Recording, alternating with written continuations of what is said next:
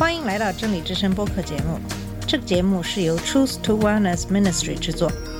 在这个节目里，我们要从一个不一样的角度向你介绍圣经和基督，带你走进一个属灵的世界。我们的节目在每个星期二、四、六更新，欢迎你的收听和关注。all the colors of the rainbow. 你好，我是马军。今天的节目继续给大家分享马太福音十一章一到十九节的经文。上期节目讲到，约翰听到耶稣所行的，就派人去问耶稣，他是不是弥撒亚。耶稣确认他就是弥撒亚，但是对于约翰下监这件事，他并没有做任何的回应，暗示他将留在狱中。然后七到十五节讲述的是耶稣评估了约翰的施工，并再次证实自己就是弥撒亚。那么在接下来的几节经文中，耶稣的话变得有些难懂。第一个是约翰比一切妇人所生的都大，但国度里最小的也比他大。这是第十一节。一方面，约翰被誉为最伟大的人，因为他是一位先知，他被预言过，他是向世界介绍弥撒亚和耶和华时代的人。但是在天国中，谁是最小的？为什么说天国中最小的也比他大呢？一种观点认为，最小的是指年轻的，也就是指耶稣本人，他比约翰要年轻一些，但是比约翰大。没有人会争辩说他更大一些，但更年轻是因为这个年纪的使然。另一种观点认为，王国中最小的是指王国的未来阶段，在他的所有的荣耀中，约翰只需要宣布他，但其他人会看到他的所有的荣耀。但这种观点会暗示约翰不会在天国里。那么第三个观点的解释有可能更恰当一些。这个第三个解释是与施工或见证意义上的更大有关。约翰的确是很棒，因为他可以毫不含糊地指出耶稣是弥撒亚。但是现在新约中最后的晚餐已经拉开了序幕，基督已经死了、复活了、升天了。国度中最小的人比约翰有更大的见证。这符合约翰施工的背景，以及前一章关注门徒向世界承认耶稣是谁的任务。最谦卑的基督徒比施洗约翰拥有更多的知识和更多的机会。本节的第二个难点是天国被武力夺取的这个想法。对这一节的解释并不会影响对整个段落意思的理解。经文说，从约翰时代到现在，正如耶稣所说的，天国是努力进入的。这句话可以从两个方面。解释，第一是从好的方面来解释，就是说福音正在起作用；第二个是从坏的方面来解释，就是指狂热者正试图强迫罗马解决问题。那么这第一种解释有可能更恰当一些。如果用第二种解释，那么意味着天国受到攻击或被狂热分子推动，那并不是在约翰时代开始的，但是随着约翰，然后是耶稣，天国和福音的信息正在被宣讲，并被许多人所接受。约翰在监狱里听说了这件事。那么下一句接着说：“努力的人就得着了。”有一种观点认为，如果天国在努力进入，那么加入其事业的人必须勇敢并公开地推动它。从约翰时代开始，耶稣所宣讲的天国已经取得了很大的进展，但与此同时，邪恶的人一直在为他们的目的试图掠夺它，比如斩首约翰。重点是天国一直在前进。但他并没有像约翰所期望的那样扫除所有的反对意见。随着天国的发展，暴力分子对他的攻击增加了。耶稣稍后会解释为什么会这样，但现在他解释了为什么约翰会在监狱里，并且比较困惑的原因。那么第三个难点就是第十四节说：“你们若肯领受，这人就是那应当来的以利亚。”现在我们必须回到马拉基来了解这个事件的背景。在马拉基书四章五节宣布耶和华在伟大而可怕的日子之前差遣以利亚。在新约中，有人问约翰他是不是以利亚，他说他不是。这是在约翰福音一章二十一节。但耶稣在这里说，如果你接受了，他就是以利亚。大多数的评论家认为约翰是错误的，他是自己为旷野中的哭声，但并不认为自己应验了。马拉基的预言，这是可能的，因为在我们的经文中，我们已经看到约翰可能对事情的进展感到一些困惑。如果这个观点是正确的，那么耶稣是在说约翰应验了以利亚的预言，他将为耶和华伟大而可怕的日子做准备。显然，约翰并不是真正的以利亚，因为这将涉及一些不同寻常的事情，类似于转世。因为约翰是天生的，但这意味着约翰带着以利亚的精神和力量以及形象而来。有些人对这个。观点持不同的意见，他们认为关键在于一句“你若肯领受”，这不能被解释为“如果你喜欢”或“如果你愿意接受”这样的意思，而是“如果你收到了天国的全部信息”，可以理解为他到自己的地方来，自己的人不接待他。如果他们接受了他和他的信息，约翰就会符合以利亚应许的所有条件，但他们没有。所以，以利亚的预言仍然存在，并且可能在第二次降临之前应验。有些人甚至指出，以利亚与摩西在变容时的出现作为对此的预言。那么，十六到十九节是耶稣解释约翰的问题。很显然，是什么事情发生了，才让约翰生出这样的疑问？天国遭到人类暴力的践踏，天国遭到反对和拒绝。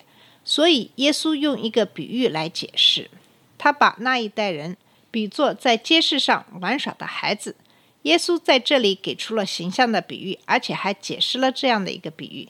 他说，那一代人是善变的一代，像孩子一样善变，想要事情按照他们的意愿发展。但是约翰，然后是耶稣，没有按照他们的意愿行事。他先唱了那首小歌的台词，说：“我们为你吹长笛，但你没有跳舞。”如果约翰是宣布主日的先驱，如果耶稣是他介绍的弥撒亚，那么应该有庆祝和欢乐。但是约翰没有跳舞，他们甚至没有正常吃饭和喝酒。他来了，背弃了社会，要求他悔改。他宣布斧头在树根下，如果他们不悔改，审判就会来临。人们说他被鬼附着了。他们还唱道：“我们唱了一首挽歌，你没有哀悼。”如果耶稣是他们的弥撒亚，他应该作为一个受压迫的民族承担他们的事业，他应该和他们一起为他们在罗马人手中所受的苦难而哀叹。但相反，他来吃喝，仿佛在庆祝生活。他与罪人一起吃饭，甚至与罗马人和税吏一起吃饭。所以他们说他是个贪吃的酒鬼。那一代人所做的，只是要求约翰和耶稣符合他们的思维方式。当他们不这样做时，他们就批评或者杀死他们。他们讨厌悔改的信息和福音的宣讲，所以他们在罗马被烧毁的时候玩他们的游戏。但如果他们了解约翰并悔改，那么他们就会了解耶稣。因此，问题似乎又是人们的不幸和反对，不仅批评和攻击了使者和米撒亚，而且由此引发了关于米撒亚的各种问题。耶稣在回答这些问题时，肯定约翰是使者，他是弥撒亚。最后一个难以解释的陈述，是意在说明贯穿圣经的智慧与正确的生活有关，或者必须承认约翰和耶稣的生活方式都是智慧的真正产物。约翰的使命是呼吁国家悔改，他的生活方式与这一使命相协调。耶稣将天国的信息传达给所有愿意接受他的人。他的生活方式与他使命的这一部分相协调。通过约翰和耶稣的施工，天国稳步前进。尽管像西律这样的暴力分子试图颠覆他。那么，以上就是在马太福音十一章的前半部分的经文。当阅读这段包含许多主题的经文的时候，无疑会出现许多其他新约的经文。最重要的将是天国目前的形式，通过福音推进它。以及它在第二次降临时的实现之间的区别，许多段落都谈到了这些事情。先知施工为主预备道路的性质，是教会为其先知施工所采用的一个有趣的主题。今天信徒的任务是在主第二次降临时为他预备道路，这包括呼吁人们悔改。这段话的意思现在应该很清楚了。总的来说，这段经文实际上是关于施洗约翰。他的担忧、他的辩护和他的评论，但是在处理约翰时，这段经文肯定了耶稣是弥撒亚，神的国度已经来临并且开始显现，并且主的日子开始了。但是这些重大事件要到第二次来临才会完全到来，因为圣经的其余部分将一再确认。从这样的一段经文中可以得到很多启示。神的国度计划可能仍在进行中。这段经文清楚地表明，约翰是先驱，而耶稣是神圣的弥撒亚。牢记这些真理，我们可以建立对他的信心。我们知道他做了弥撒亚要做的事，所以像其他人一样。我们可以利用它的奇妙的供应来满足我们所有的需要，这就是以赛亚所呈现的关于弥赛亚将要做什么的意象。他一直在全球范围内稳步的增长。反对他的人，也就是不信的人，是那些自以为知道应该如何发展信仰的人，而且这通常与他们自己的意愿一致。但悔改涉及顺服上帝的意志。我们必须承认，天国已经在这里。但还没有到来，这意味着它的某些方面正在发挥作用，但有些方面却还没有。约翰死在狱中，如果主拖延，我们可能会在他回来之前死去。我们仍处于计划的信念阶段，而不是远景或完成阶段。将会有许多与神的计划相反的事情发生，这会让我们怀疑他是否真的是来者，或者至少为什么这些事情会发生。但耶稣对约翰的话在这里帮助了我们，也就是说，相信我，我是神圣的弥赛亚。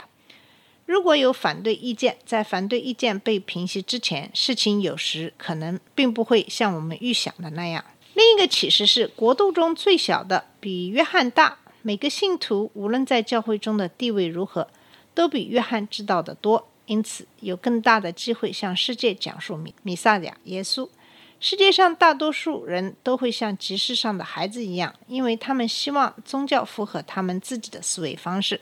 但其他人会听到并悔改，并因信进入天国。我们像约翰一样，应该专注于我们的使命，而不是像芦苇一样摇摆不定。也不要被舒适的生活所诱惑，因为它会削弱我们的热情和承诺。当我们站起来告诉世界真相时，我们可能像约翰那样遭到反对。但在神面前的伟大是由信来决定的。好了，我们今天就跟大家分享到这里，谢谢你的收听，我们下次节目再见。这里是真理之声播客节目，真理之声是 Truth to Wellness Ministry 旗下的一个节目，由 Truth to Wellness Ministry 制作和播出。如果你有什么想跟我们分享，请给我们发电子邮件，我们的邮箱地址是 truth to wellness at gmail dot com。你也可以直接去我们的网站 www dot truth to wellness .com 浏览更多的信息。下次节目再见。